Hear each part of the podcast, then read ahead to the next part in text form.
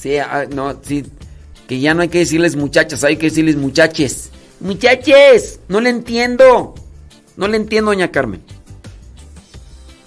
No, no le entiendo. Mejor mande audio, doña Carmen, porque escrito no le entiendo.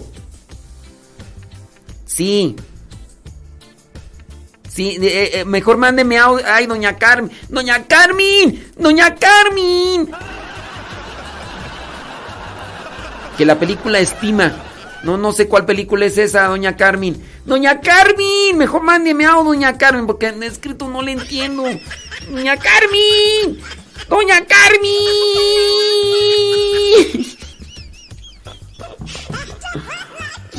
que la película estima. ¿Ustedes saben cuál es la película estima? Doña Carmen. Doña, Doña Carmen. Doña Carmen. Doña Carmen. Padre, que si tiene algún contenido la película Estigma. Eh, ¿Qué, qué? doña Carmen. Ay, doña Carmen. Doña Carmen. Doña Carmen. Doña Carmen. Ay. No, doña Carmen. Esa incluso tiene un ataque contra la iglesia católica, doña Carmen. Ay, doña Carmen se quedó con películas del 2000. Doña Carmen, ya han salido nuevas películas, doña Carmen. Ay, una película de año 2000 o... Sí, una película que hace un ataque a la iglesia católica. Doña Carmen, ya, ya... De hecho es en blanco y negro todavía, ¿no, doña Carmen? ¡Doña Carmen! ¡Doña Carmen! No, no tiene ningún contenido católico. Es incluso un ataque a la iglesia católica. Doña Carmen, doña Carmen, doña Carmen.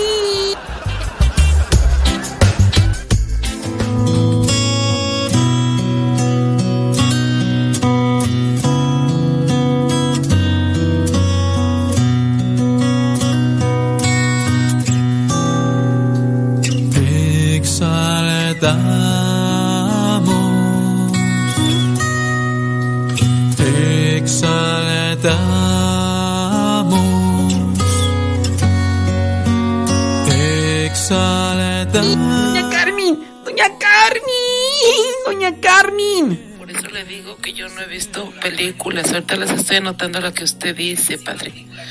Porque casi no veía películas. Ah, no, no, no vea, Doña Carmen.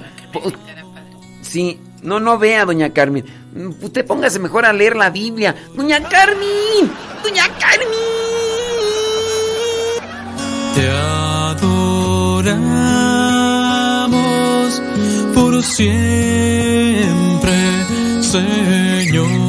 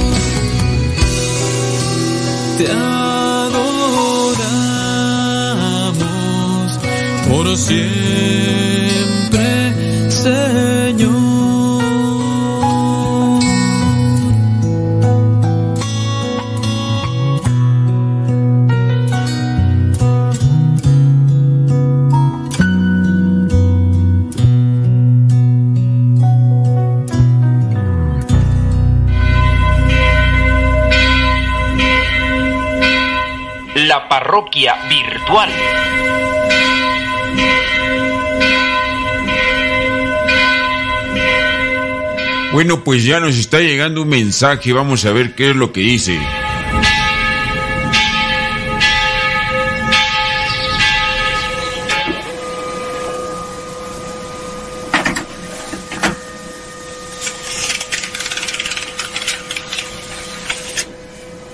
Padre, yo estoy un tanto confusa. Fíjese que últimamente he escuchado por parte de sacerdotes católicos en videos que uno a veces por ignorancia hace cosas que no le agradan a Dios, como recurrir a los horóscopos, el yoga y esas cosas. Me acaban de invitar a consultar con un doctor en biomagnetismo cura con imanes.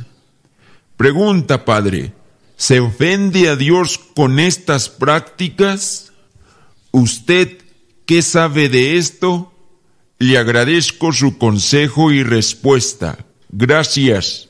Bueno, tu pregunta sobre lo que no agrada a Dios, mencionas esto de los horóscopos, mucha gente recurre a ellos, se dicen católicas, pero recurren a ellos, al yoga, hay otras que se afanan y pues quieren vivir con ese tipo de ideas, el yoga, lo que es la lectura del tarot. Hablamos de esto de la nueva era. Hablamos de cosas que son contrarias a Dios. Cuando uno cree, por ejemplo, en los horóscopos, tú crees que los, los astros vienen a determinar tu vida, ya no es Dios, entonces ya haces a un lado a Dios. Lo que es el yoga, el yoga es una práctica hindú, es una práctica oriental, una práctica budista, por ahí se mezcla una y otra, comienzan a utilizarse oraciones, lo que les llegan a llamar las famosas mantras. Estas mantras algunas veces llegan a ser los nombres de deidades, de deidades de estos lugares. Algunas no son deidades, algunos son llamados santos, pero son santos budistas, santos de allá de la, de la India, de estos que practicaron estas religiones orientales. Entonces, estas religiones no son cristianas. Y por lo tanto, si tú comienzas a pronunciar los mantras repetidas veces, entonces estás invocando, estás eh, enlazándote, haciendo una conexión con este tipo de deidades. Y aquí otra vez volvemos a estar en contra de lo que es el primer mandamiento de la ley de Dios. Amarás a Dios sobre todas las cosas, no tendrás ídolos. Y allí tú dirás, pues yo no tengo ídolos, pero me dijeron que repitiera esta mantra, que en ocasiones pueden ser nombres muy cortos, algunas veces solamente dos letras, tres letras, y esas refieren al nombre de alguna deidad dentro de lo que son los hindúes, los budistas, y todo este tipo de géneros o cuestiones que ya se relacionan con estas prácticas, tanto Reiki, el yoga, eh, la cuestión de las energías. Ten mucho cuidado. Y respecto a la pregunta de si es bueno o no curarse mediante esta técnica que le llaman biomagnetismo, pues bueno, se pueden dar el título de doctor estas personas. Lo cierto y la ciencia lo ha comprobado, los imanes no tienen esa potestad, no tienen ese poder para realmente sanar lo que vienen a ser enfermedades en el organismo. Ten mucho cuidado, te estás incluso exponiendo a que una enfermedad que puede agravarse y puede ser irreversible si dejas avanzarla, pues te desgaste la vida y en este caso también te produzca gastos innecesarios.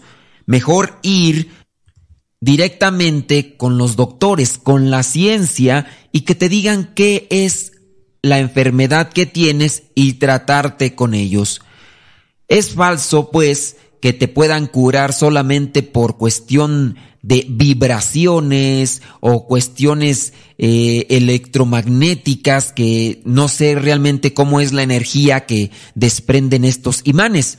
Si bien ellos tienen este magnetismo que atrae los metales, si nosotros fuéramos eh, este personaje de Marvel, ¿cómo se llama? El que tiene fierros dentro. Ah, ya, ya me acordé. El famoso Wolverine el famoso Wolverine del personaje del cómic que dice que tiene adamantium o quién sabe qué metal, bueno, pues a lo mejor si tú tienes algunos metales como este personaje de los de las películas, pues a lo mejor los imanes sí podrán tener algún efecto en ti, pero si tú eres una persona de carne y hueso como yo, es imposible que lo que viene a ser los imanes te produzcan algún beneficio en tu salud. Ten mucho cuidado, no te arriesgues en la salud, ve primeramente con ellos y después podrás tomar otras alternativas naturales. Hay algunos médicos naturistas que te ofrecen con cuestión de algunas hierbas, algunas cosas que te pueden ayudar para tratar de restablecer tu salud. Conjuntamente esto con, con la medicina lo que le llaman medicina alópata, es decir, la que nosotros conocemos. Y de los otros doctores que utilizan la medicina homeópata, bueno, utiliza solamente las cuestiones naturales, pastillas de algunas hierbas, algunas plantas, estas cosas que tienen elementos orgánicos químicos que cuando te los tomas repercuten en tu organismo. Pero ten mucho cuidado con todas esas cuestiones de la energía, de las de los imanes y de todas esas cosas que envuelven la nueva era. La parroquia virtual.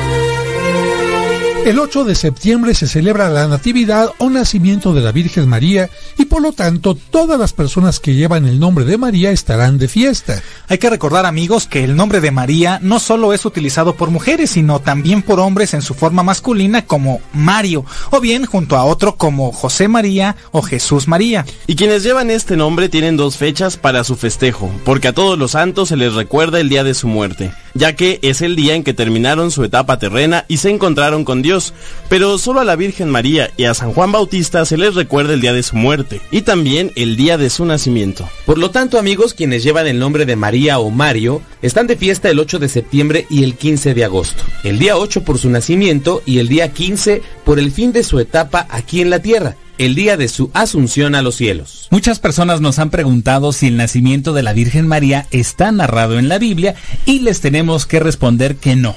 Hay que recordar amigos que como los evangelios y los escritos del Nuevo Testamento se centran en la predicación, muerte y resurrección de Jesucristo, no nos ofrecen datos directos sobre la vida de la Virgen María. Y es que quien no los reconoce, a todos nos gustaría tener más información sobre San José, la Virgen María, los apóstoles e incluso de personajes como Judas, Herodes o Poncio Pilato, pero quienes escribieron los evangelios fueron inspirados por Dios para no hacer un simple libro de historia, sino para centrarse en las principales palabras y obras de Jesucristo.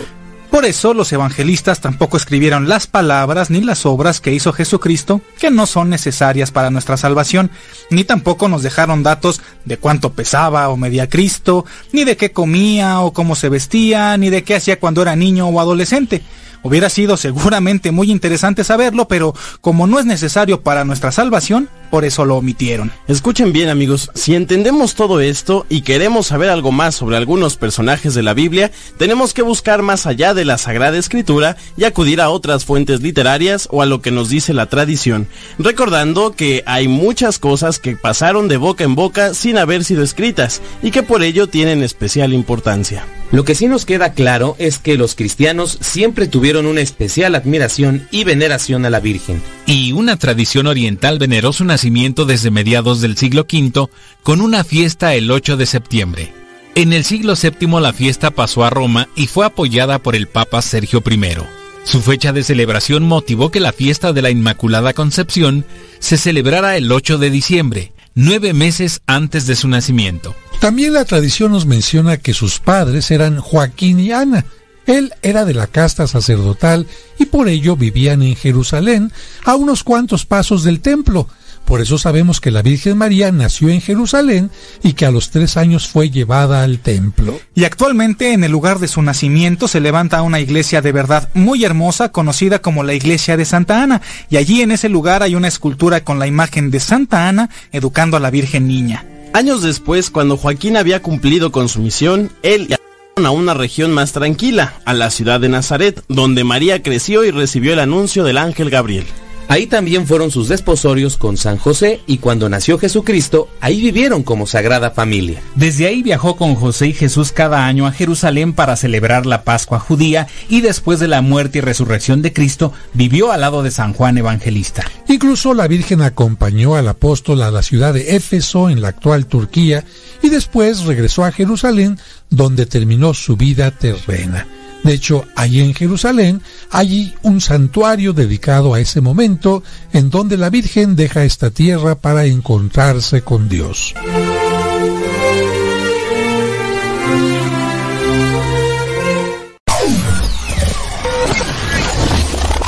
¿Sabías que el versículo que se encuentra en el centro de la Biblia es el Salmo 118, versículo 8. Quizá es un dato irrelevante, pero a la vez interesante.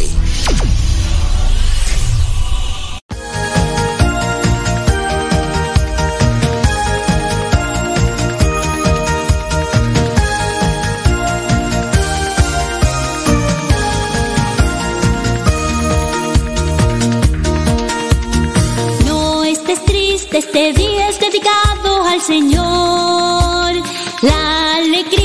Señor es nuestra fuerza.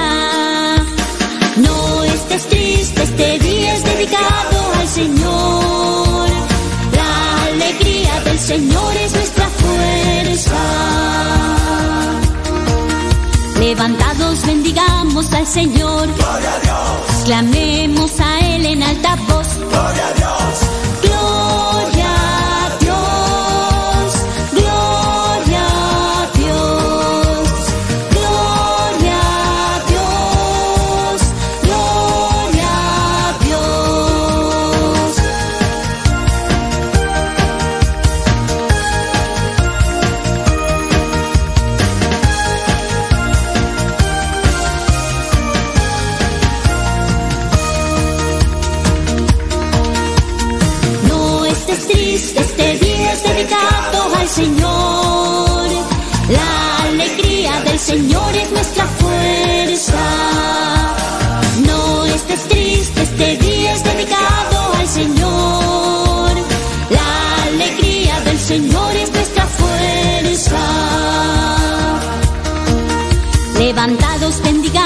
Al Señor. Clamemos a Él en alta voz. Gloria a Dios.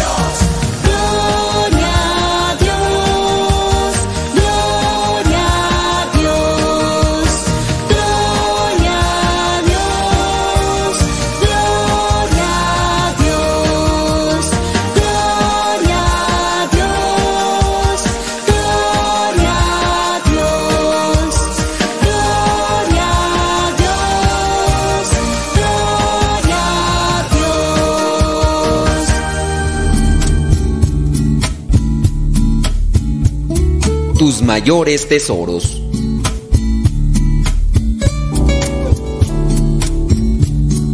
Cuentan que una vez un hombre caminaba por la playa en una noche de luna llena. Pensaba de esta forma, si tuviera un auto nuevo sería feliz. Si tuviera una casa grande sería feliz. Si tuviera un excelente trabajo sería feliz. En ese momento tropezó con una bolsita llena de piedras y empezó a tirarlas una por una al mar cada vez que decía, sería feliz si tuviera... Así lo hizo hasta que solamente quedó una piedrita en la bolsa, la cual guardó. Al llegar a su casa, se dio cuenta de que aquella piedrita era un diamante muy valioso. ¿Cuántos de nosotros nos pasamos arrojando nuestros preciosos tesoros por estar soñando con cosas lujosas? Cada uno de nuestros días es un diamante precioso, valioso e irreemplazable.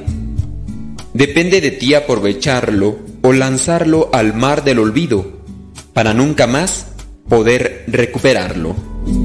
Aprovecha cada instante de tu vida. Sirve para enseñar, corregir y reprender. Y sirve para educar en la vida del que cree. Capacita al hombre de Dios para aumentar su fe. Capacita al hombre de Dios para hacer toda clase de bien.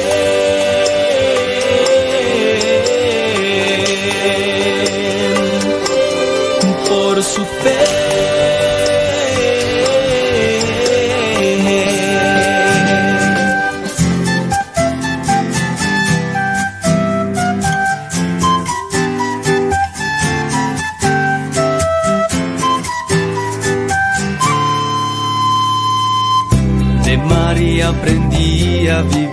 La plenitud de amar. Ella me enseñó a tener temor a Dios, confianza en Dios.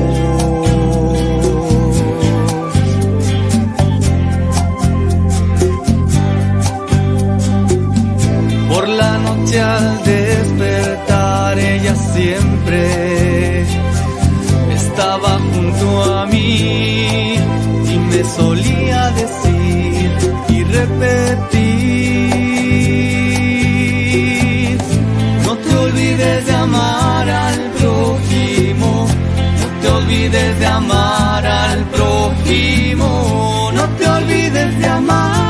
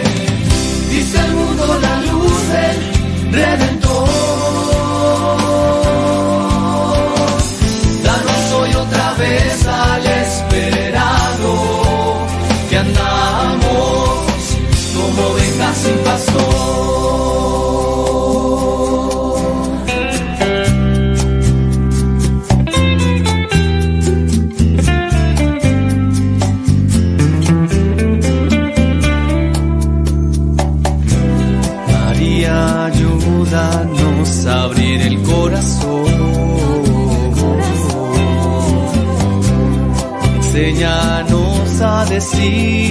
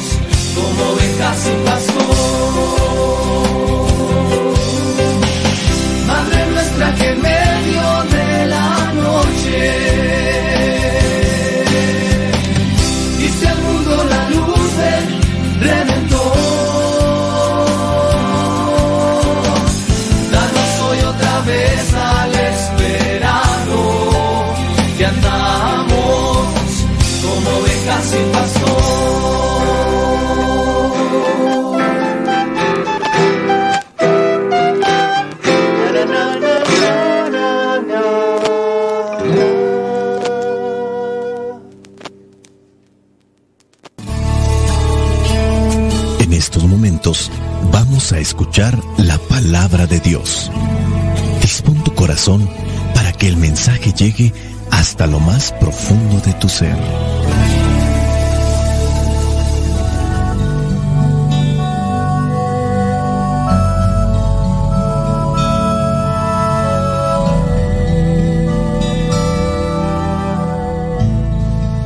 El Evangelio que la Iglesia nos propone para el día de hoy, en el que se recuerda la Natividad de la Santísima Virgen María, corresponde a Mateo capítulo 1, versículos del 18 al 23. El origen de Jesucristo fue este. María su madre estaba comprometida para casarse con José, pero antes que vivieran juntos se encontró encinta por el poder del Espíritu Santo. José, su marido, que era un hombre justo y no quería denunciar públicamente a María, decidió separarse de ella en secreto. Ya había pensado hacerlo así cuando un ángel del Señor se le apareció en sueños y le dijo, José, descendiente de David, no tengas miedo de tomar a María por esposa porque su Hijo lo ha concebido por el poder del Espíritu Santo. María tendrá un hijo y le pondrás por nombre Jesús. Se llamará así porque salvará a su pueblo de sus pecados. Todo esto sucedió para que se cumpliera lo que el Señor había dicho por medio del profeta. La Virgen quedará encinta y tendrá un hijo, al que pondrán por nombre Emanuel, que significa Dios con nosotros. Palabra de Dios. Te alabamos, Señor. Señor Jesucristo, nuestro divino Salvador. Gracias te damos por tu infinito amor. Te escuchamos en la palabra, te recibimos y adoramos en la Eucaristía, te servimos en los hermanos.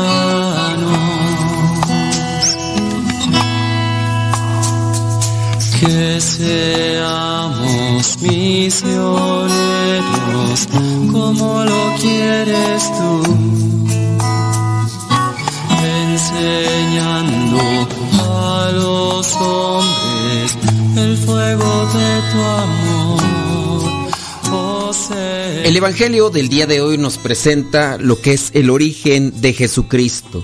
Narra aquí el versículo 28 del capítulo 1 de Mateo, que dice que María, su madre, porque la madre de Jesucristo, estaba comprometida para casarse con José, pero antes que vivieran juntos, se encontró encinta por el poder del Espíritu Santo. Estas líneas nos han causado conflicto a muchos. Algunos podemos decir que lo hemos ya superado porque hemos recibido una luz, la luz del Espíritu Santo, que nos da a entender algo que es ilógico, es fuera de lo natural, no tiene incluso una conexión realmente natural o humana. No podemos decir que hay muchos nacimientos que se han dado por esta misma situación. Habrá otras religiones que narren el nacimiento de alguien así, pero lo que podemos decir es que dentro de la historia, hablando de algo que se puede comprobar como la presencia de alguien que tiene control, que tiene poder sobre la naturaleza, que es capaz de caminar por el agua, que es capaz de resucitar los muertos. Ahí están estas presencias históricas, estos acontecimientos. Y aunque no tengamos una grabación digital, una grabación de video, una grabación de audio donde estén las personas atestiguándolo, podemos decir que el martirio vendría a ser la prueba de que realmente sucedió esto. Casi todos los apóstoles entregaron su vida por dar a conocer a Cristo. ¿Y qué persona puede dar la vida por una mentira? La entrega pues de los apóstoles para dar a conocer el mensaje son un signo de que aquello que se narra en los evangelios verdaderamente aconteció. El mismo Hijo de Dios que tiene poder sobre la naturaleza nace de una manera muy especial, aunque incomprensible en nuestra lógica humana. ¿Cómo es esto de que sin vivir pueda quedar ella embarazada? ¿Podría tenerse las dudas? La mujer llega y dice, ¿sabes qué? Estoy embarazada. Muy bien, dices que es del Espíritu Santo. ¿Y cómo me compruebas que es el Espíritu Santo? La manifestación sobrenatural en la vida de Jesús no la alcanzó a mirar José. Y podemos decir que no la alcanzó a mirar José porque cuando comienza la vida pública de Jesús con su manifestación, recordemos que es en las bodas de Caná, Ahí es cuando María, su madre, se acerca con Jesús. No está José. Ella le dice, se ha acabado el vino. Jesús le dice, todavía no ha llegado mi tiempo. María no se espera para escuchar otro tipo de respuesta y le dice a los criados, hagan todo lo que Él les diga. No hay más que decir. Para la narración de ese evangelio Jesús ya no está presente con ellos. Y no hay un dato bíblico para decir cuándo es que ya José dejó este mundo. Tampoco hay un dato también en la Biblia donde dé a conocer cuándo es cuando María ya no está presente en este mundo y se nos adelanta. Pero la manifestación divina que se da en José a través de este sueño, la presencia de un ángel, dice ahí el versículo 20, un ángel del Señor se le apareció en sueños y le dijo, José, descendiente de David, no tengas miedo de tomar a María por esposa. José tuvo varias experiencias con el ángel, lo cual le ayudaron a ratificar que lo que le había dicho su mujer, María, era verdad. Podemos decir con esto que José a lo mejor ya no tuvo otro tipo de experiencias divinas, pero esas fueron lo suficientemente contundentes para que él se mantuviera firme cumpliendo con la misión que Dios le había dado. Los profetas ya lo habían anunciado, pero es que la cuestión de los profetas es dan a conocer un mensaje y ahora hay que interpretarlo, porque no es que suceda tan literalmente como lo están anunciando. Con el tiempo se darán cuenta qué es lo que quisieron decir, pero interpretando los acontecimientos actuales con el anuncio que se había dado en el pasado, que no es algo sencillo. La presencia del Espíritu Santo ilumina las mentes y nos ayuda a hacer conexión o a ensamblar el mensaje del pasado con los acontecimientos del presente. De ahí que yo quiero dejar una reflexión con este Evangelio. ¿Qué tan preparados estamos nosotros para hacer una interpretación del mensaje ya escrito en la Sagrada Escritura?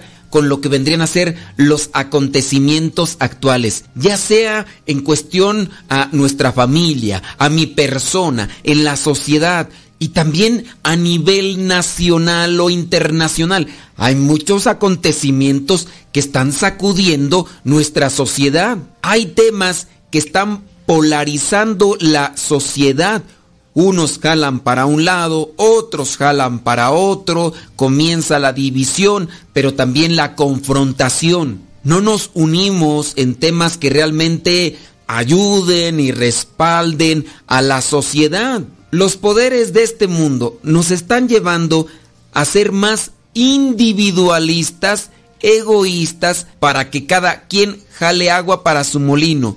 Y en el jalar cada quien agua para su molino, se crearán bloques, bloques de contención, bloques de confrontación. Y nosotros tenemos también que interpretar estos acontecimientos universales a la luz de la palabra de Dios para saber qué hacer. Por ejemplo, en esta cuestión del el aborto, muchos que se dicen cristianos están a favor del aborto, se alegran cuando aprueban el aborto. ¿Qué nos corresponde a nosotros como cristianos ante este tipo de acontecimientos? Por ejemplo, en México comienzan a darse todo este tipo de despenalizaciones que existían para las personas que cometían un suicidio contra un infante, contra un niño que está en el vientre materno. Muchos de nosotros puede ser que solamente nos estemos enfocando en hacer marchas, en rezar pero igual no estamos haciendo conciencia, de manera que la persona tenga un criterio, porque algunas mamás o algunos papás que andan en manifestaciones en contra del aborto descuidan a sus hijos, los cuales desarrollan esta idea a favor del aborto en diferentes circunstancias y podrían ser incluso muchachitos que han estado participando en algunas funciones dentro de las actividades que se tienen en la iglesia y eso no se está tomando en cuenta. Hay que trabajar en el generar conciencia y criterio para prevenir este tipo de casos o situaciones. Y ahorita es el aborto, la eutanasia, la despenalización del uso de drogas. Y al rato vendrán otro tipo de cosas como dentro de la ideología de género y sí estamos manifestando que estamos en contra de eso, pero no nos estamos enfocando en la creación de conceptos, de respuestas, de ideas contra este tipo de propuestas que está inyectando el mundo y que al mismo tiempo está destruyendo el concepto familiar original que propone Dios. Pero me estoy saliendo un poco del tema. Estamos reflexionando este pasaje. La Virgen María queda embarazada por obra del Espíritu Santo. Ella recibe la visita de un ángel y también cuando le da a conocer a José sobre su situación, José también recibe la visita en un sueño de un ángel que le da a conocer cuál es la voluntad de Dios. Esta experiencia con Dios les sirvió a ellos para mantenerse firmes en el cumplimiento de la misión que Dios les había dado. Nos hace falta generar momentos para que las personas tengan experiencia con Dios. El discurso lógico que muchas veces podemos decir incluso que yo estoy haciendo a través de esta reflexión a veces no basta. La gracia de Dios que ilumina el mente y el corazón no lo estamos poniendo en práctica. Quizás solamente estamos orando para que no se apruebe esto, para que se evite esto y no estamos orando por todas aquellas personas que están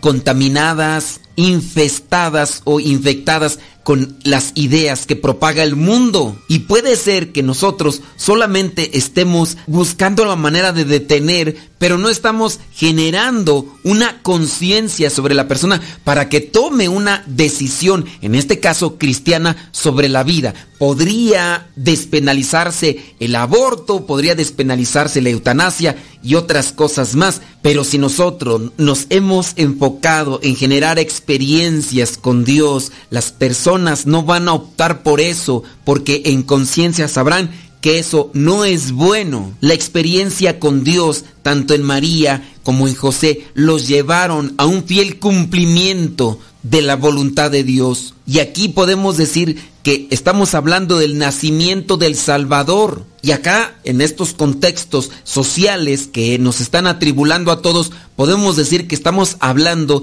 del nacimiento de nuevas generaciones, de personas que podrían ser los sacerdotes, religiosos, médicos, que podrían ayudar a la sociedad en un futuro, pero por el egoísmo exagerado de ciertas personas acabarán con sus vidas. El Evangelio pues nos presenta el origen de Jesucristo, de qué manera se concibió también en el corazón de dos personas, María y también en José. La iglesia también hoy tiene presente la natividad de esta mujer, María, que es la madre del Salvador. Pero también nos enfrentamos ante el acoso y la persecución de grupos realmente escandalosos y fuertes que están a favor de la muerte. Y podemos decir que estos mismos grupos que están a favor de la muerte están en contra de Cristo, porque Cristo se contrapone a lo que su corazón egoísta les propone día con día como inspiración del demonio. Cuánto me amas Jesús, qué infinito tu amor, moriste para salvarme. Cuánto me amas Jesús, es tan bello tu amor, viniste a redimirme. Todo en ti es amor, no merezco tan perfecto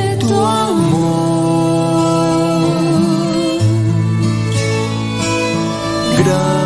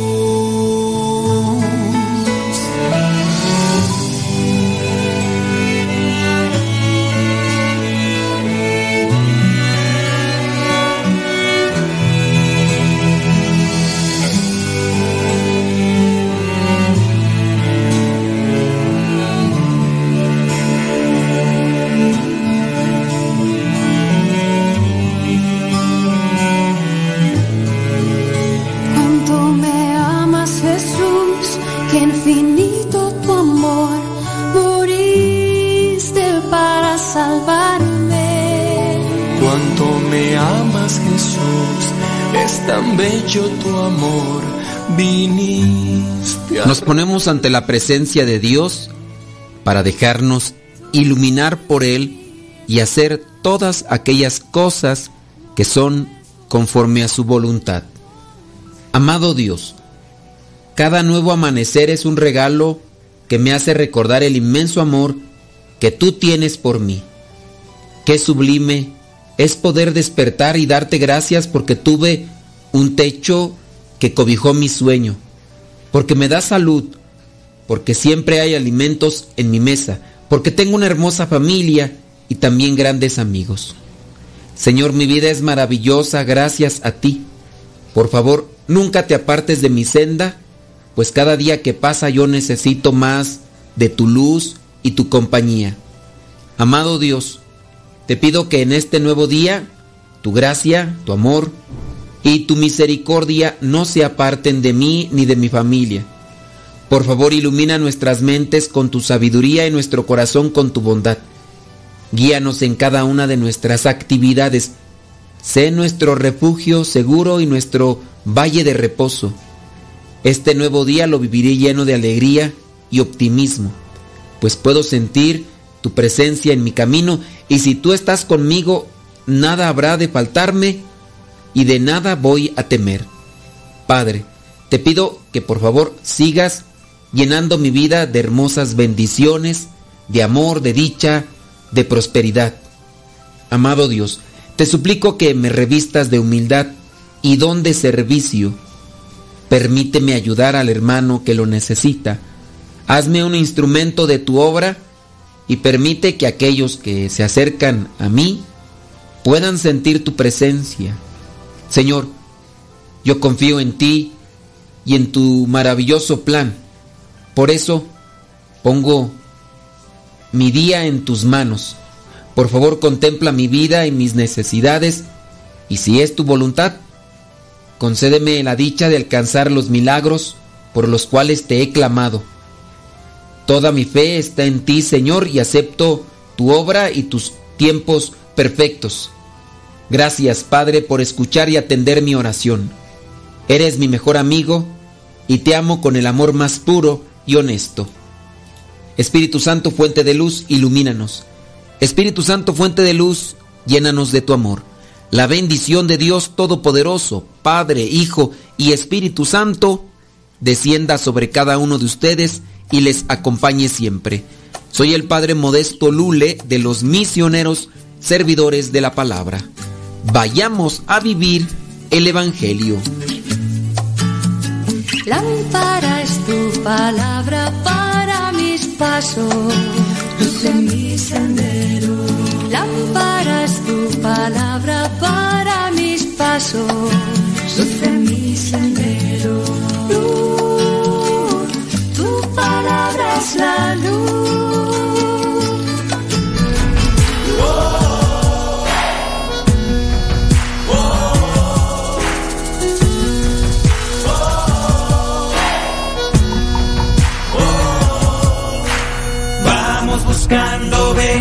Junto al buen pastor. Vamos buscando ovejas junto al buen pastor. Buscando ovejas que no pueden caminar. Buscando ovejas sanarlas de su mal, buscando ovejas. No se cansa el buen pastor buscando ovejas y las busca por amor.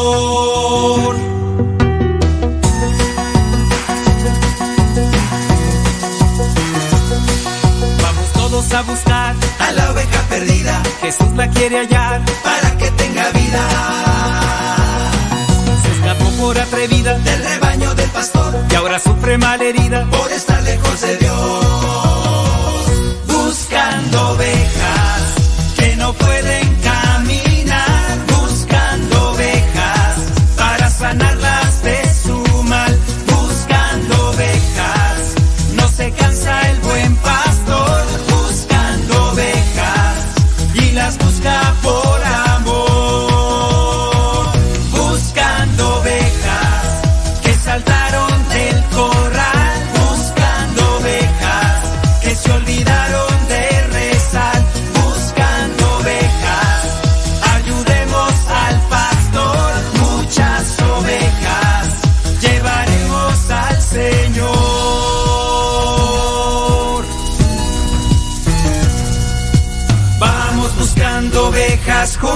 pastor. Vamos buscando ovejas junto al buen pastor. Vamos todos a buscar a la oveja que está triste. Jesús la quiere hallar. Salta tú si ya la viste. Ella brinda de alegría cuando escucha al buen pastor. Tiene nueva vida porque ella encontró al Señor. Buscando ovejas que no pueden caminar, buscando para sanarlas de su mal, buscando ovejas. No se cansa el buen pastor buscando ovejas y las busca por amor. Atrapa la oveja, no le escuches si se queja, te dirá que es feliz, que no importa si se aleja. Atrapa a la oveja para que no se pierda antes de que el lobo la prepare como cena. Atrapa a la oveja, dile que le esperan. Vuelve hay una gran fiesta. Atrapa a la oveja, abrázala con fuerza, invítala al rebaño. Jesús es la puerta. Buscando ovejas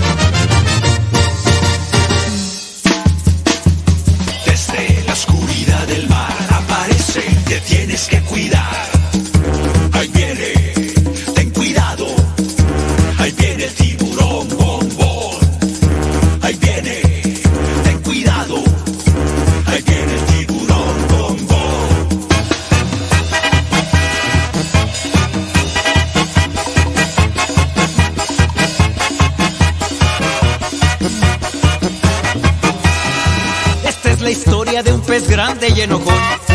De los malvados él quería ser campeón. A los otros peces perseguía sin razón. No lo querían por ser malo y muy grosero. Pesado y muy sangrón. Pero en el fondo de su pobre corazón, él se sentía triste, solo y sin amor. Hasta que un día conoció la luz de Dios su perdón y su alegría, su vida transformó. Bom, bom, bom, y bom, bom.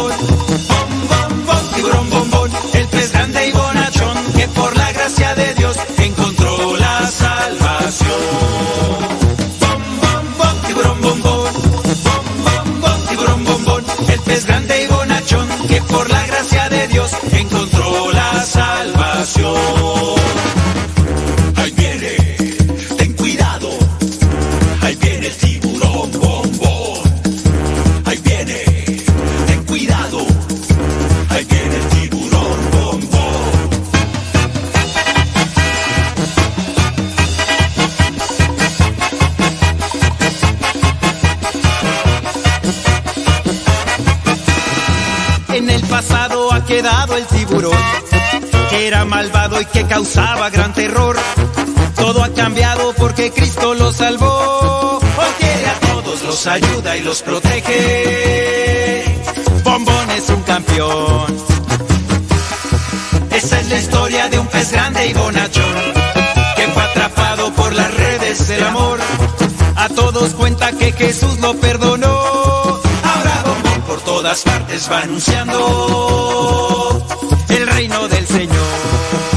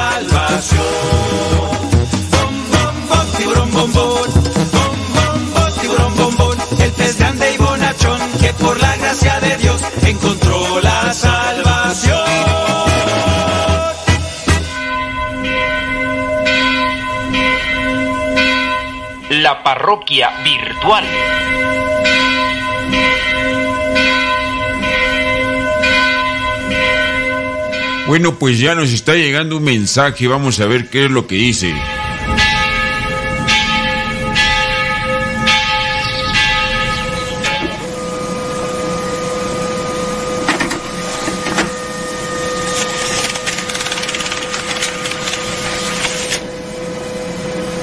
Bueno, el mensaje dice lo siguiente.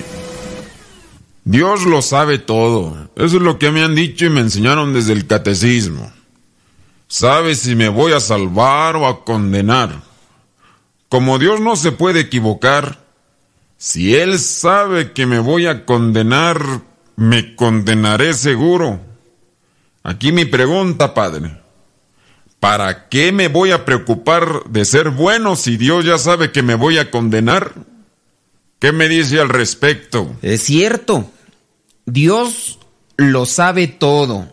Y sabe si tú o yo o lo que sea sabe lo que vamos a hacer. Pero lo que tú vas a hacer lo harás porque tú quieres, no porque Dios lo sabe.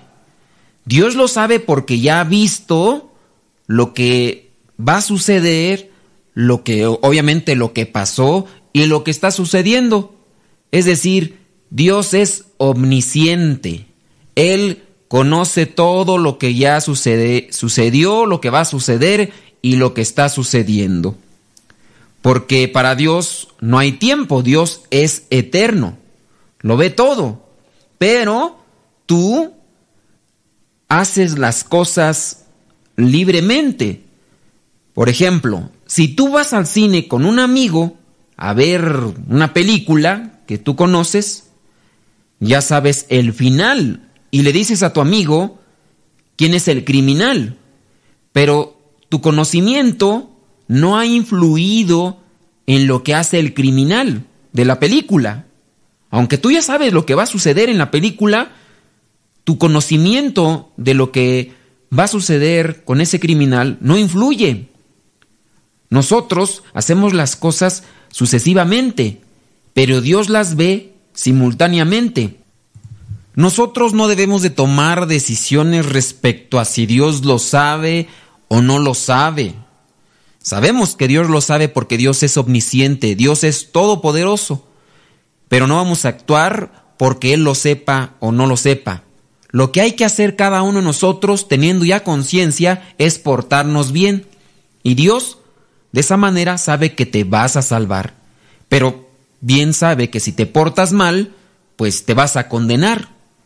Dios sabe si este año habrá una buena cosecha o si se va a perder por la sequía. Dios lo sabe todo.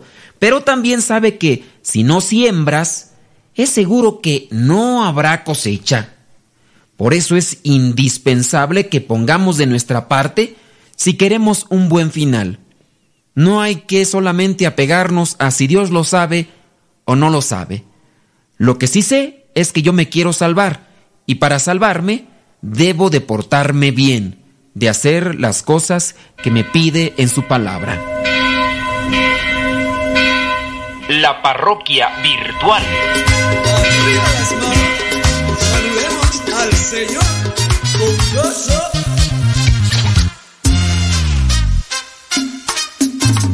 ¡Hey! ¡Qué bueno saludarte, Señor! Hola Jesús, ¿cómo estás tú? Hoy he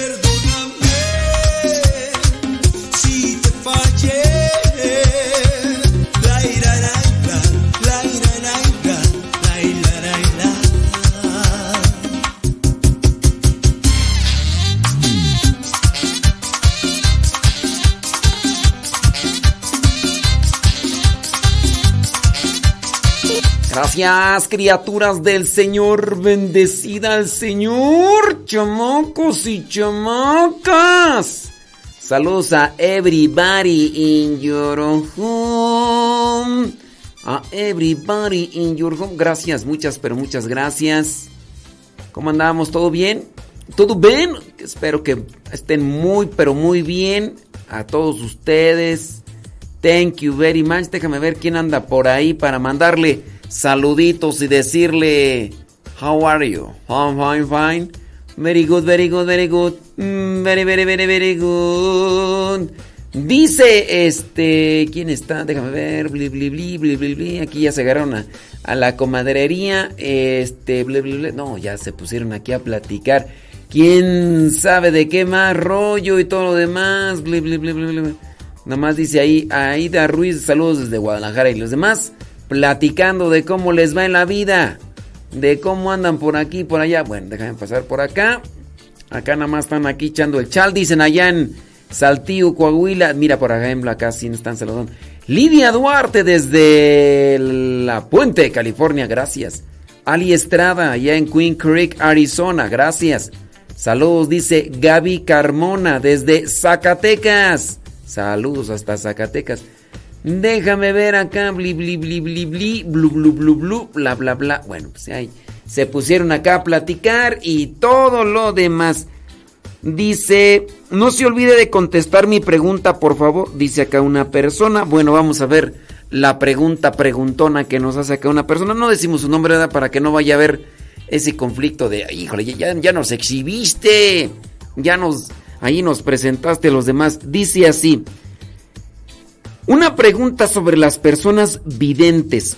¿Si existen o son como brujos o chamanes? Saludos. Bueno, mira, este... mm, ¿Qué podemos decir de los videntes? ¿Existirán...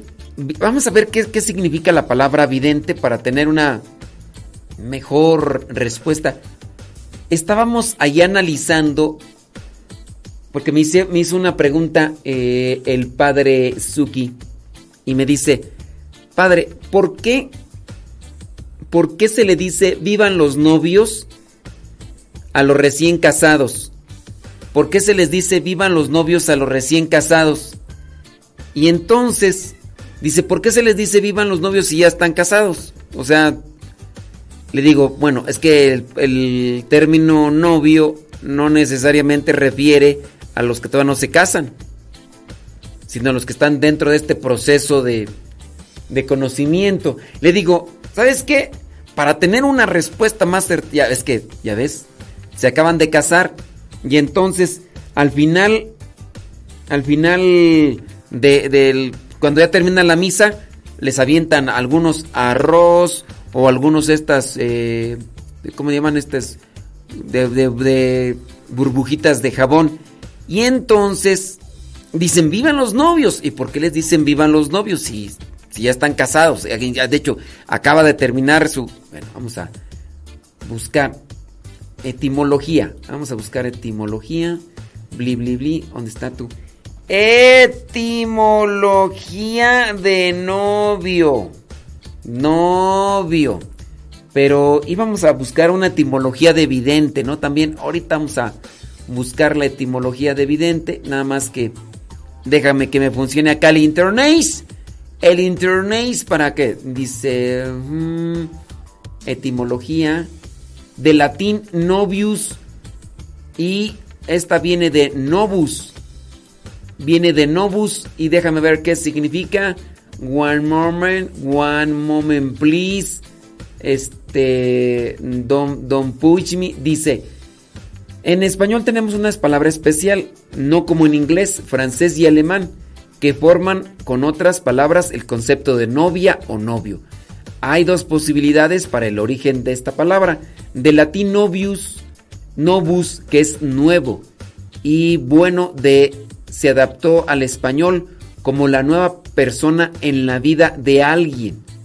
Entonces, se refiere a esto de del el estarse dice novia viene de nova al usarse en latín la expresión novia bla bla bla así el vocablo no bla bla bla bla bla bla y demás cosas. Espérame tantito, espérame tantito. Dice, eh, etimología, dice, dice, la- e- es una persona eh, nueva en la vida de alguien, como la nueva persona en la vida de alguien. Novia, novius, novus, nuevo.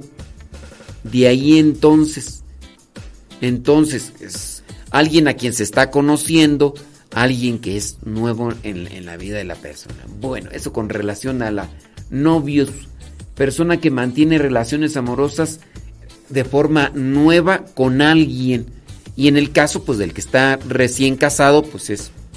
Eso es- to- todavía son, por eso son los novios, son nuevos matrimonios, nueva pareja y, y todo lo demás. Bueno, pero no era esa la cuestión, ¿verdad? Es que más bien nos preguntaron de vidente, que si existen o que si son charlatanes y demás. Vidente. Vamos a buscarlo ahí en el diccionario. La palabra vidente, la palabra vidente dice, viene del latín videntis y significa persona capaz de ver el futuro. Persona capaz de ver el futuro. Sus componentes léxicos son videre, que es ver, más el sufijo que lo hace, que indica la ra- raíz. Entonces es una persona capaz de ver el futuro. Entonces, entendemos que la palabra vidente es aquel que puede ver lo que va a suceder. Muy bien. Ve- ver en el futuro. Ahora, yo puedo ver lo que puede suceder sin necesidad de, de tener un, un poder especial. Si, si tú estás consumiendo constantemente eh, refresco, bebidas azucaradas, yo puedo decirte más o menos qué va a pasar con tu vida. Te vas a enfermar, te va a pegar una diabetes. eh, si tú andas manejando embriagado, puedo decirte, ¿sabes qué? Vas a chocar, Va- va- vas, a vas a provocar un accidente. Eso es una visualización del futuro. Vidente, videntis, persona que puede ver el futuro. Nosotros podemos ser videntes en cierto sentido. En cierto sentido, entonces, no necesariamente es quien tiene un don especial o quien tiene un poder especial. Que en su caso hay supuestos videntes porque supuestamente Dios les da a conocer lo que va a suceder con relación a ciertas personas. Y en este caso no conociendo a la persona. Decirle a una persona, tú dentro de 10 años te vas a casar con esta persona, que así, que así. Yo podría sugerir en ese caso que son muchos charlatanes. Dios es omnisciente, Él sí sabe lo que va a pasar, sabe lo que no va a pasar, lo que pudiera pasar, lo que nunca va a pasar. Dios, ahora, ¿Dios podría dárselo a conocer a alguien? Sí. Pero fíjate que ni siquiera en este caso los profetas, hablando de los que están en la Biblia, decían con forma así propia, no decían lo que va a, a suceder como tal. O sea, no lo decían así de forma literal, eh, cierta persona de cierta edad, solamente decían va a pasar esto, va a pasar aquello, pero de una forma general que después también se necesitó un cierto tipo de interpretación. Así es, puede existir, pero no hay que dejarse llevar 3, 4, 1, 2, 3, 4. Yo estoy loco con mi Dios. Yo estoy loco con mi Dios me da la salvación. Él me da la salvación. Siempre glorificaré. Siempre glorificaré. La victoria obtendré. La victoria obtendré. Yo estoy loco con mi Dios. Yo estoy loco con mi Dios. Él me da la salvación. Él me da la salvación. Siempre glorificaré. Siempre glorificaré. La victoria obtendré. La victoria obtendré. Muchos me llaman loco porque vivo enamorado. Muchos enamorado. De Cristo, de mi Cristo oficial. Enamorado de Cristo, de mi Cristo oficial. Aunque muchos no lo crean, enamorado vivo yo. Aunque muchos no lo crean, enamorado vivo yo. Vuelto loco sin idea de mi Cristo es que estoy. Vuelto loco sin idea de mi Cristo es que estoy. Es que yo vivo enamorado de Cristo. Es que yo vivo enamorado de Cristo. Es que yo vivo enamorado de Cristo. Yo vivo enamorado de Cristo.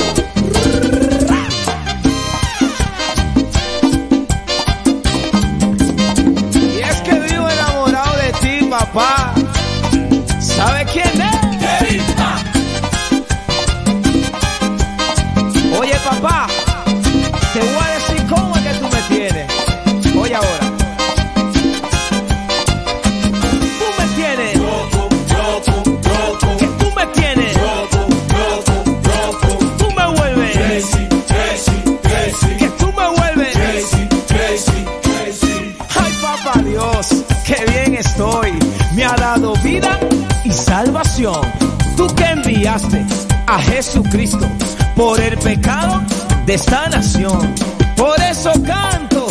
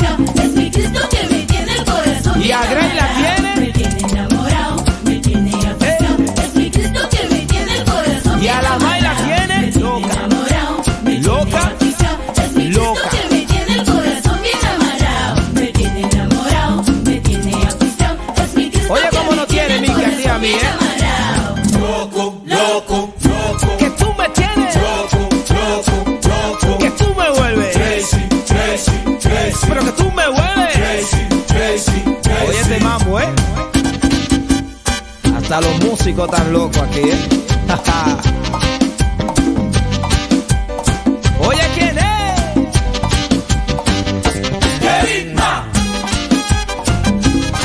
Todo el mundo está loco aquí con papá.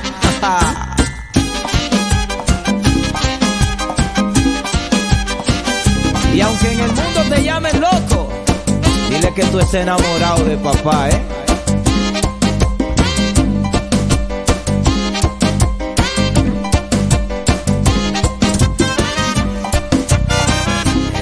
vientos. Saludos a los eh, maestros en teología bíblica que ya nos están mandando ahí sus comentarios. Y dice, por ejemplo, acá, mmm, ándele pues, gracias. Dice, bla, bla, bla, bla, bla, bla, bla, ándele pues. Gracias, muchas gracias. Dice, estoy muy agradecida por sus consejos. Gracias a ellos tuve la dicha de hacerle saber a mis a mi hermano de mis sentimientos. A ver, de, dice a ver. Que tuve la dicha de hacerle saber a mi hermano de mis sentimientos poco después de hacerle saber. eh, Ah, mira, mira, fíjate. Está interesante esto, dice. No vamos a decir ahí el nombre de la persona, ¿verdad? Dice, estoy muy agradecida por sus consejos, pues gracias a ellos tuve la dicha de hacerle saber a mi hermano de lo que yo sentía. Poco después de hacerle saber, se nos adelantó. Ya hace un año que se nos fue. Cuando él recibió mi carta, conociendo lo que yo le decía de lo que sentía por él, él se puso muy feliz y me llamó con emoción, sollozos. Estaba agradecido que alguien se acordara de lo que él hizo por todos, pues él se echó una responsabilidad muy grande. Tan solo contaba con 16 años. Cuando mi dice que cuando su mamá los dejó, ok, y su hermano se quedó a cargo de ocho. De ocho her- hermanos, válgame Dios. Dice, haciéndola de papá y mamá a la vez durante dos años. Dice esta persona, yo siempre lo recordaba a él y no sabía cómo hacerle saber, pero escuché unos consejos en su programa y entonces de ahí me agarré y se los hice saber. Y hoy quiero agradecerles. No, pues bendito sea Dios.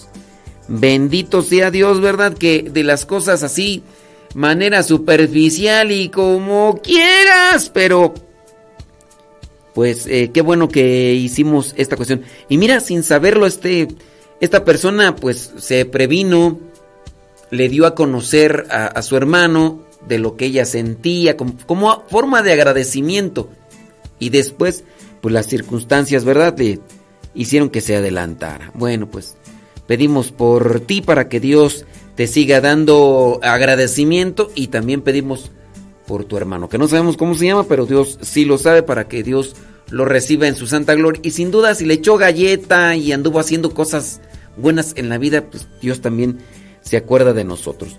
Dice, una pregunta, a ver si me responde. Bueno, ahí te va. Dice, ¿es cierto que cuando una persona se queda en casa de alguien que hace cosas de, brujería y adora a la Satán muerte, se lleva a los demonios o malas cosas para su casa? Y que incluso tiene que echar agua bendita para que esas cosas malas se, se vayan? Bueno, mira, eh, ha- hay personas que dicen que se llevan ese tipo de malas cosas a su casa.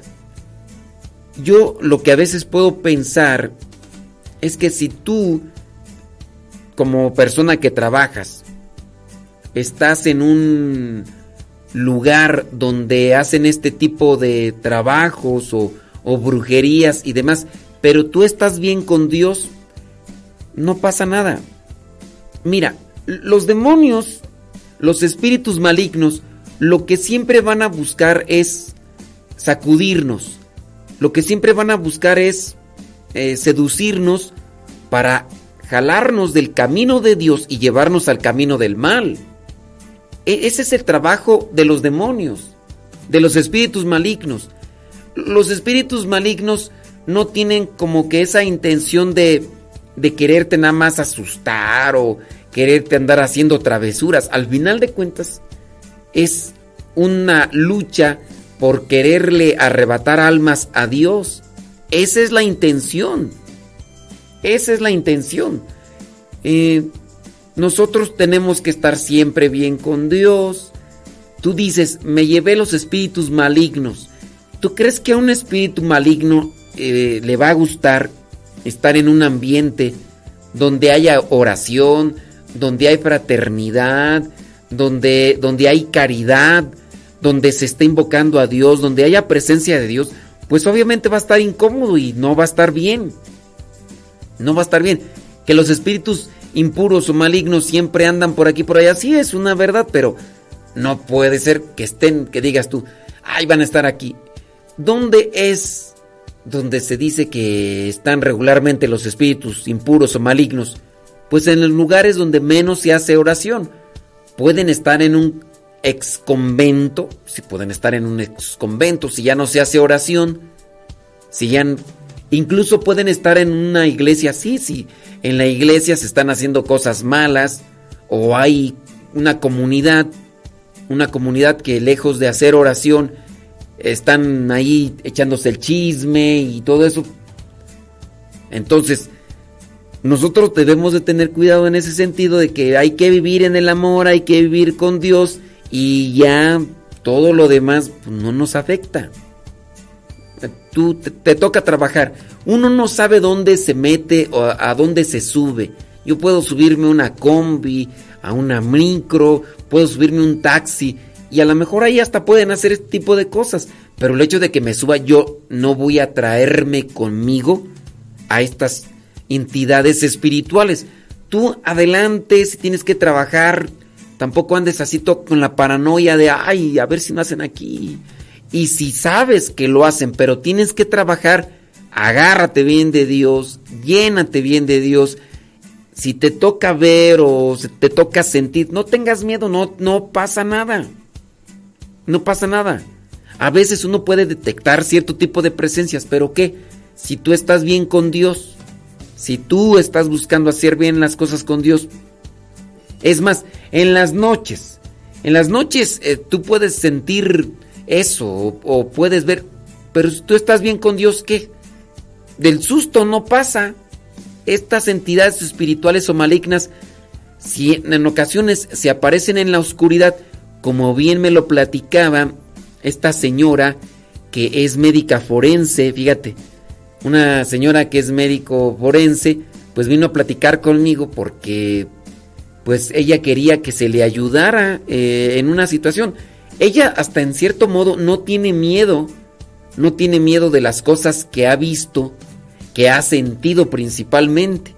Pero lo cierto es que ella pues tiene temor porque pues es esposa, madre de familia y dice, yo de las cosas que veo allá cuando estoy en la morgue, cuando estoy en estos lugares donde no solamente ella, sino sus compañeros han visto y sentido cosas, ellos tienen temor de estarse llevando, dice, a su casa a estas entidades espirituales. Lo que le dije yo a la señora, le dije, bueno, pues si usted se agarra bien de Dios, si usted se protege bien con Dios, no tenga miedo. No tenga miedo. Entonces, lo que tiene que hacer, lo que tiene que hacer es sí, pues sí, eh, llevar también a los de su familia para que tengan esa buena relación con Dios y de ahí para allá, como dice la misma sagrada escritura, no me acuerdo en cuál carta San Pablo dice, si Dios está conmigo, ¿quién contra mí? Si Dios está conmigo, ¿quién contra mí? Entonces no hay que que no que no pan del cúnico y los que les toque trabajar en esos lugares. Yo he ido a diferentes lugares, que al bendición y aquí. Yo, mira, yo tranquis, tranquis, me agarro de Dios y sayonara, arrivederci, goodbye. Hasta la próxima. Así que adelante, caminante, nomás agárrense de Dios bien, busquen hacer su voluntad y que no pan del cúnico. All right? El Señor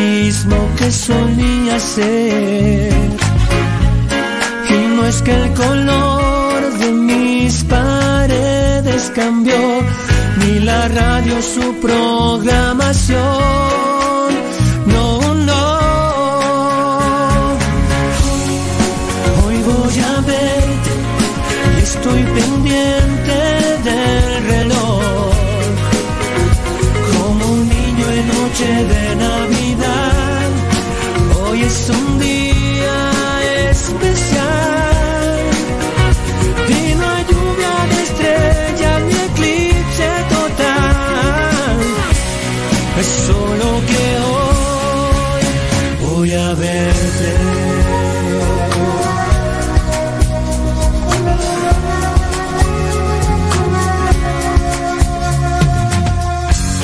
Un amanecer como el de hoy lo daba por hecho, pues todo lucía igual. Ahora la aurora ya no es nada y desperté sabiendo que hoy voy a verte, estoy pendiente.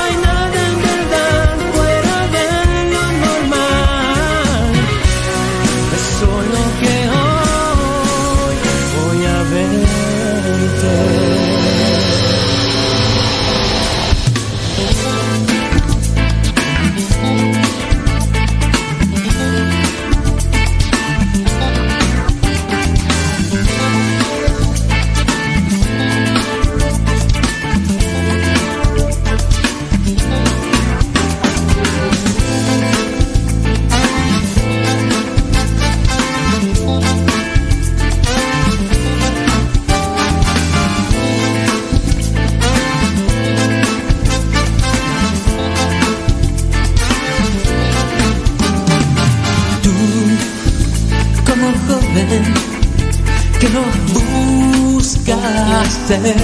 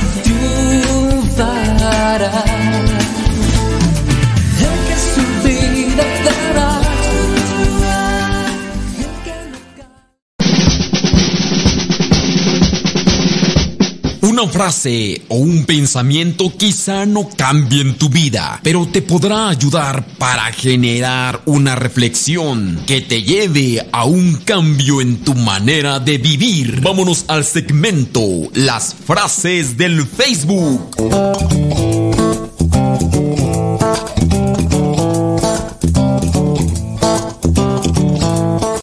Vámonos a las frases del Facebook. Facebook. Tananararán. Mm, Dios mío santo, pues acá ando, acá ando ocupado. A ver, por acá nos escribe una persona, déjame ver. Dice eh, que tú puso el ejemplo de la catequista para hacer ver muchas veces esas personas.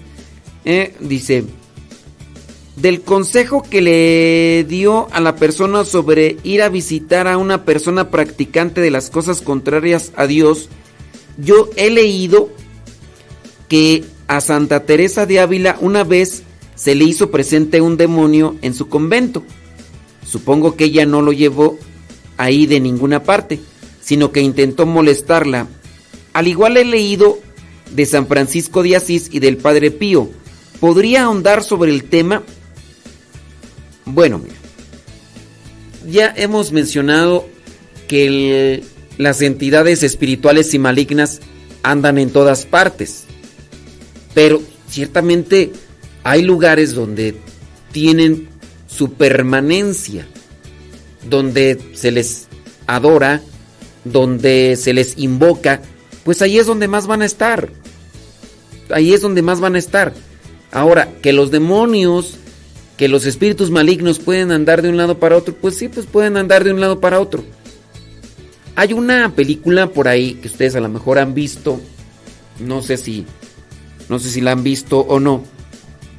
Es una película que está basada en en una pues una persona que tuvo una visión particular.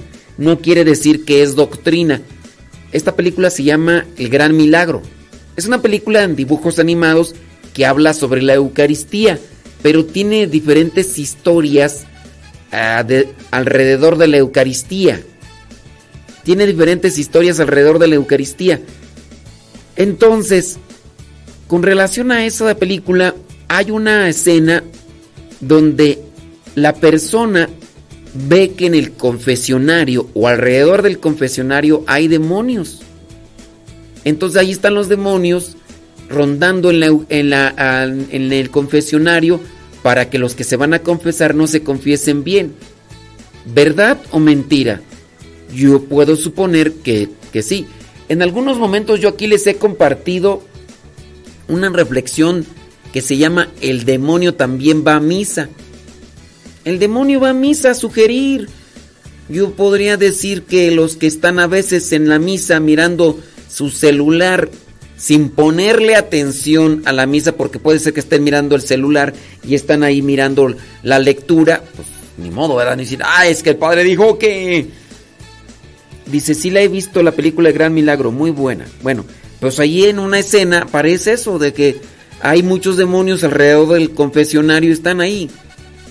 Cuando una persona puede estar mirando su celular sin estar poniendo atención a la misa, yo puedo decir, es una sugerencia del maligno. Es una sugerencia del maligno.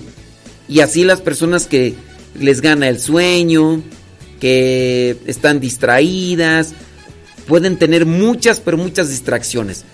Por eso también igual a las personas que llegan a la misa eh, mm, así ataviadas o vestidas con algo que pues no es muy propio, pues también ahí ya...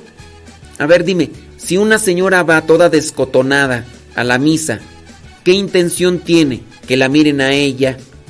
¿Y esa sugerencia viene de Dios o viene de chamuco? Van a decir, no, pues viene de su ego, de su vanidad, de su presunción. Pues sí, o sea, sí, pero al final de cuentas, de- los malignos, el maligno en este mundo trabaja con esas cosas.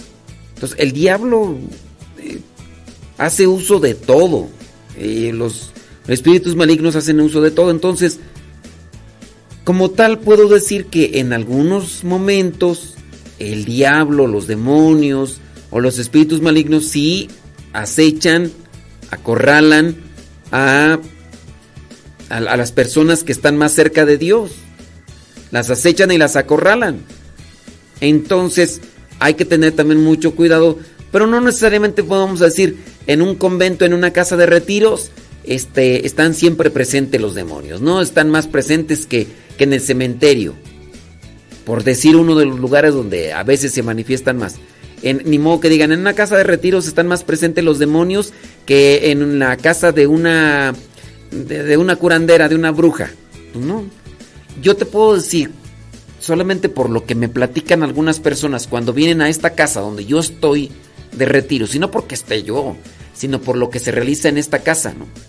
Eh, en esta casa de retiros, cuando las personas que regularmente a veces no vienen, entran, sienten una paz, una paz así, muy diferente, así, dicen, oye, aquí se siente una paz, una tranquilidad que dicen, no, no me quiero ir, no me quiero ir.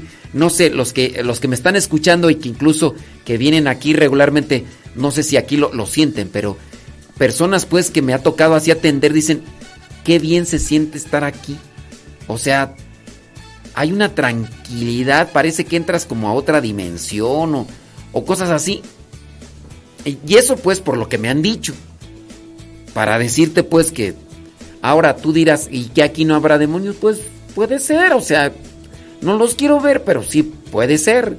Aquí mismo donde estoy yo entraron a robar, se robaron las computadoras, se robaron las cámaras.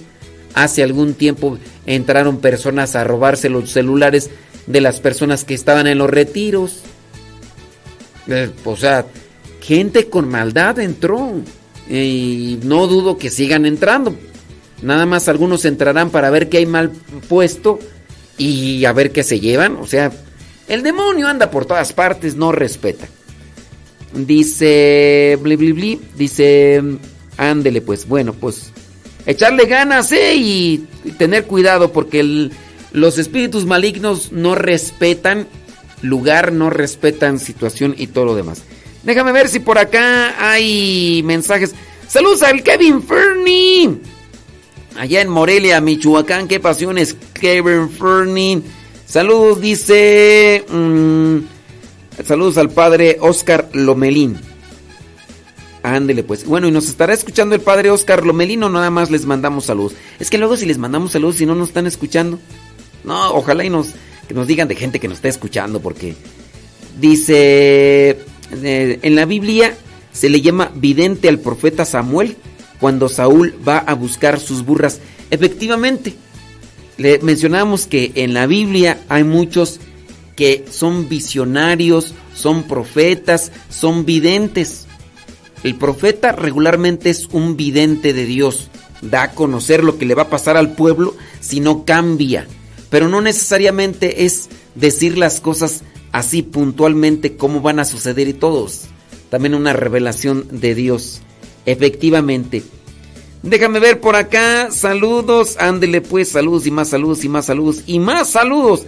Por acá Iván dice, hay muchos videos en YouTube acerca de la llegada de Dios nuestro Señor. Y hay muchas señales. ¿Qué tanto hay de cierto? No se asusten ni se espanten que yo temblando estoy. Mira, en internet, en YouTube, hay muchas cosas ahí que están exageradas y distorsionadas. En la Biblia, nuestro Señor Jesucristo les dice a sus discípulos que solamente el Padre lo sabe cuando va a llegar ese final, cuando será el final de todo. Ni el Hijo lo sabe. Entonces, no pongan demasiada atención, no pongan demasiada atención a muchos videos que aparecen en YouTube hablando sobre esta cuestión. Y que no te angustie si las señales que están pasando en el tiempo serán o no serán el fin. Eso no me debe de mí de robar mucha atención. Porque hasta me puede distorsionar o me puede confundir y no. Que mi principal atención esté enfocada en cumplir con la voluntad de Dios. Y de ahí para allá, si es hoy o mañana o pasado rato, yo tranquis porque estoy haciendo la voluntad de Dios.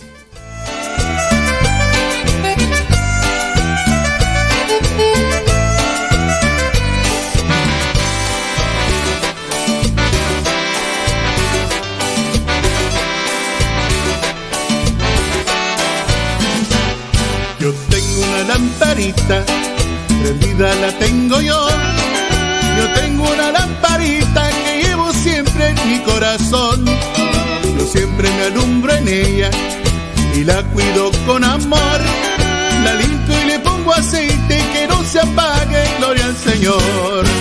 Quiera tu lamparita, es la palabra de Dios. No dejes que se te apague, que vean su resplandor. No dejes que se te apague, llévala siempre en tu corazón.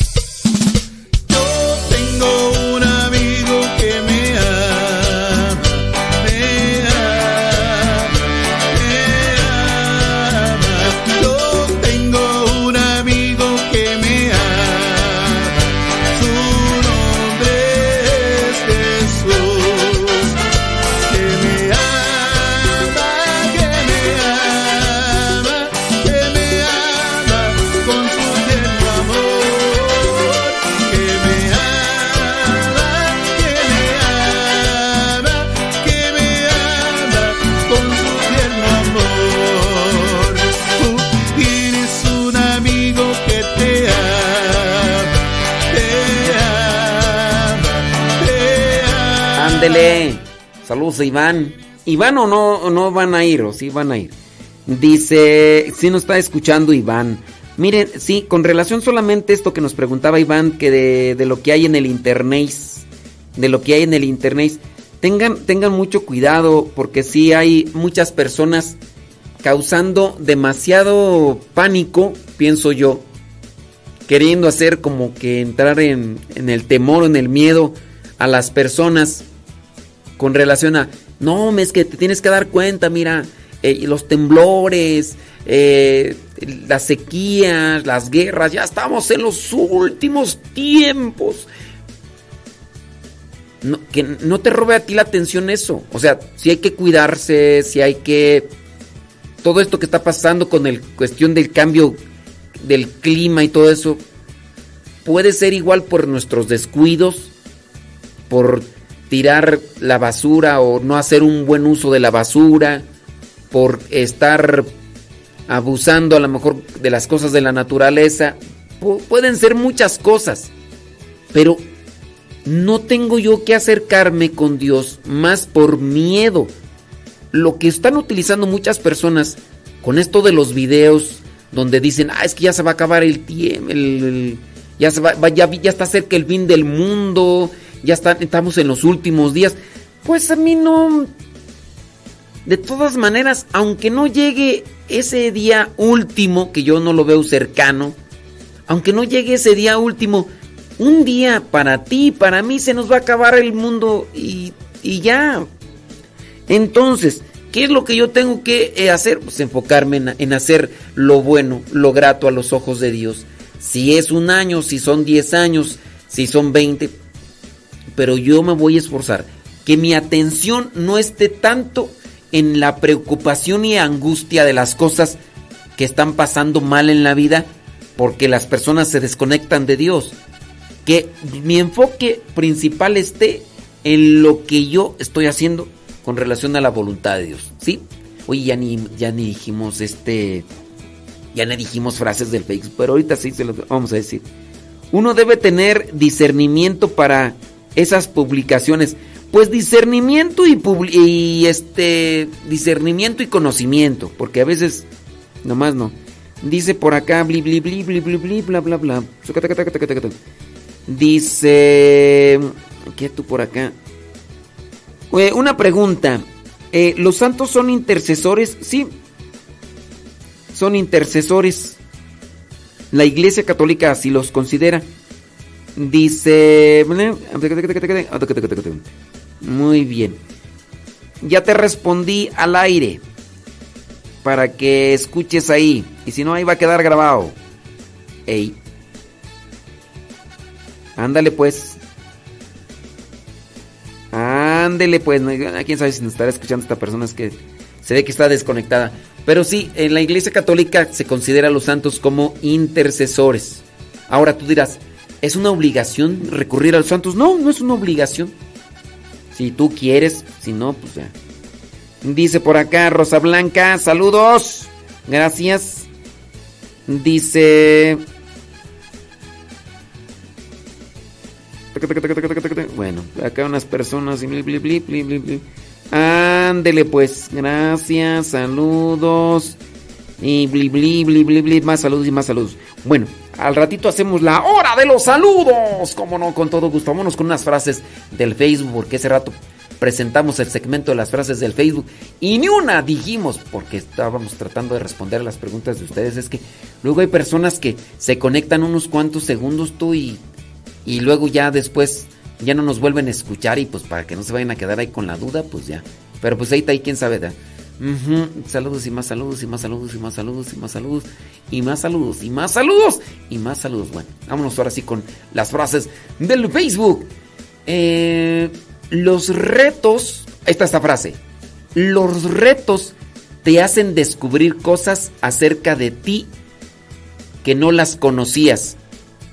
Los retos te hacen descubrir cosas acerca de ti que no las conocías. Dice, oh gracias, es que yo no recurro a ningún santo y a veces he pensado que estoy mal. No, no, no estás mal. No estás mal. Que no pan del cúnico. Que no pan el cúnico.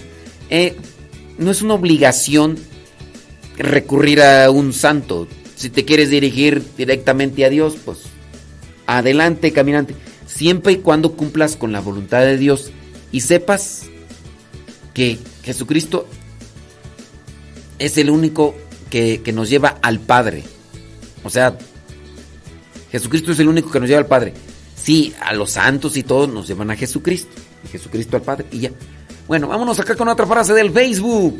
A veces aquello que crees que lo tienes seguro es lo que más fácil se puede escapar de tus manos.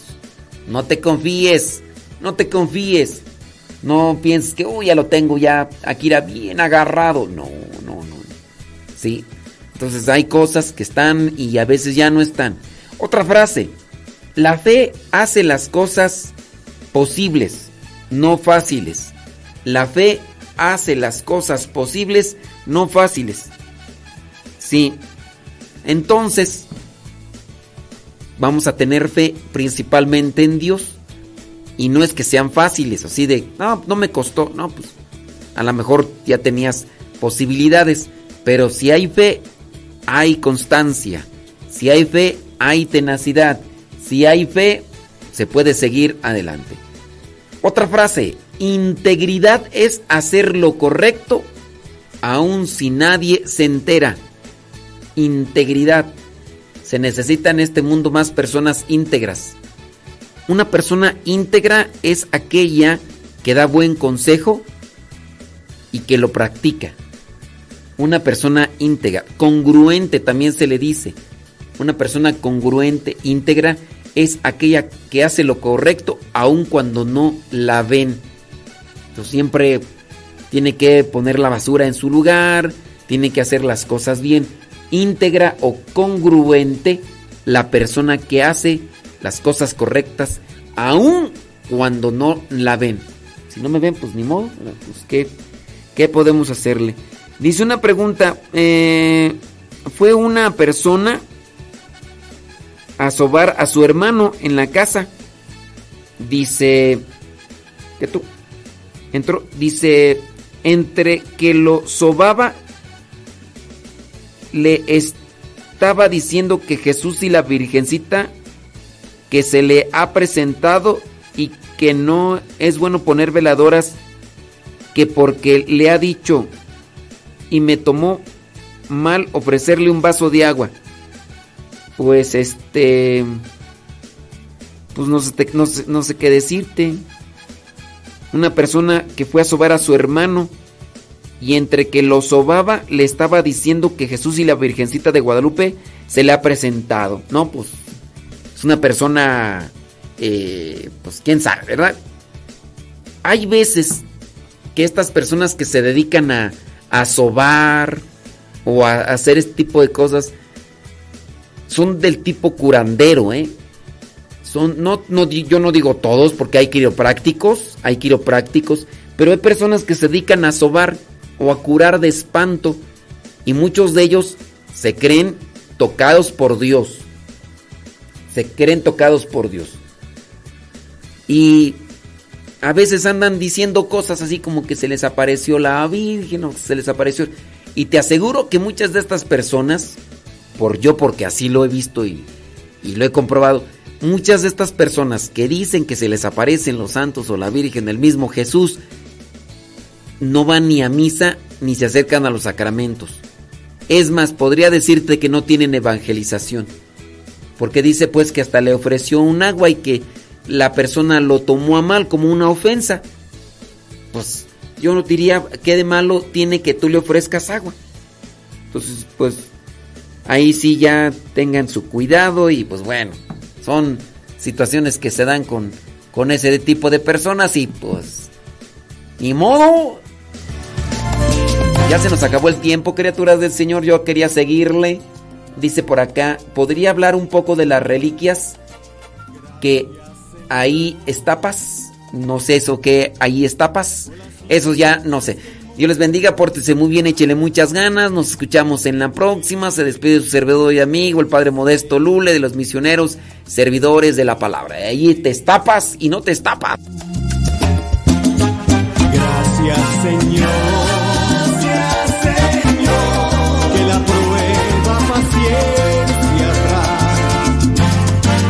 Aprendo que debo amar. Y saber comprender.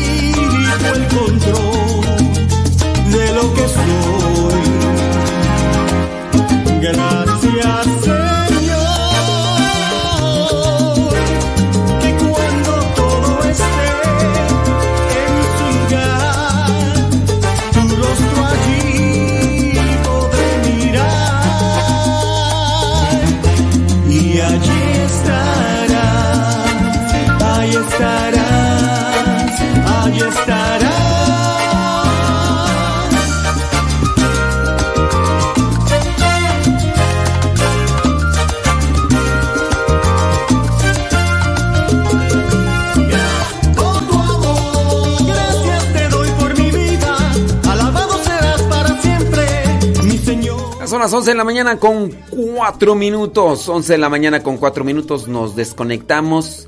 Y ya viene por ahí Pati Paco. Nos desconectamos de Facebook y de YouTube. Y ahí con las estapas, este. Al rato con las estapas. Les damos respuesta a las reliquias y las estapas. ¿Ok? Porque si las estapas, si las destapas, pues, pues para qué da entonces. Al ratito regresamos. Al ratitititito. Tirititite. Viene Pati Paco. Nos conectamos de Facebook y de YouTube. Gracias. Gracias.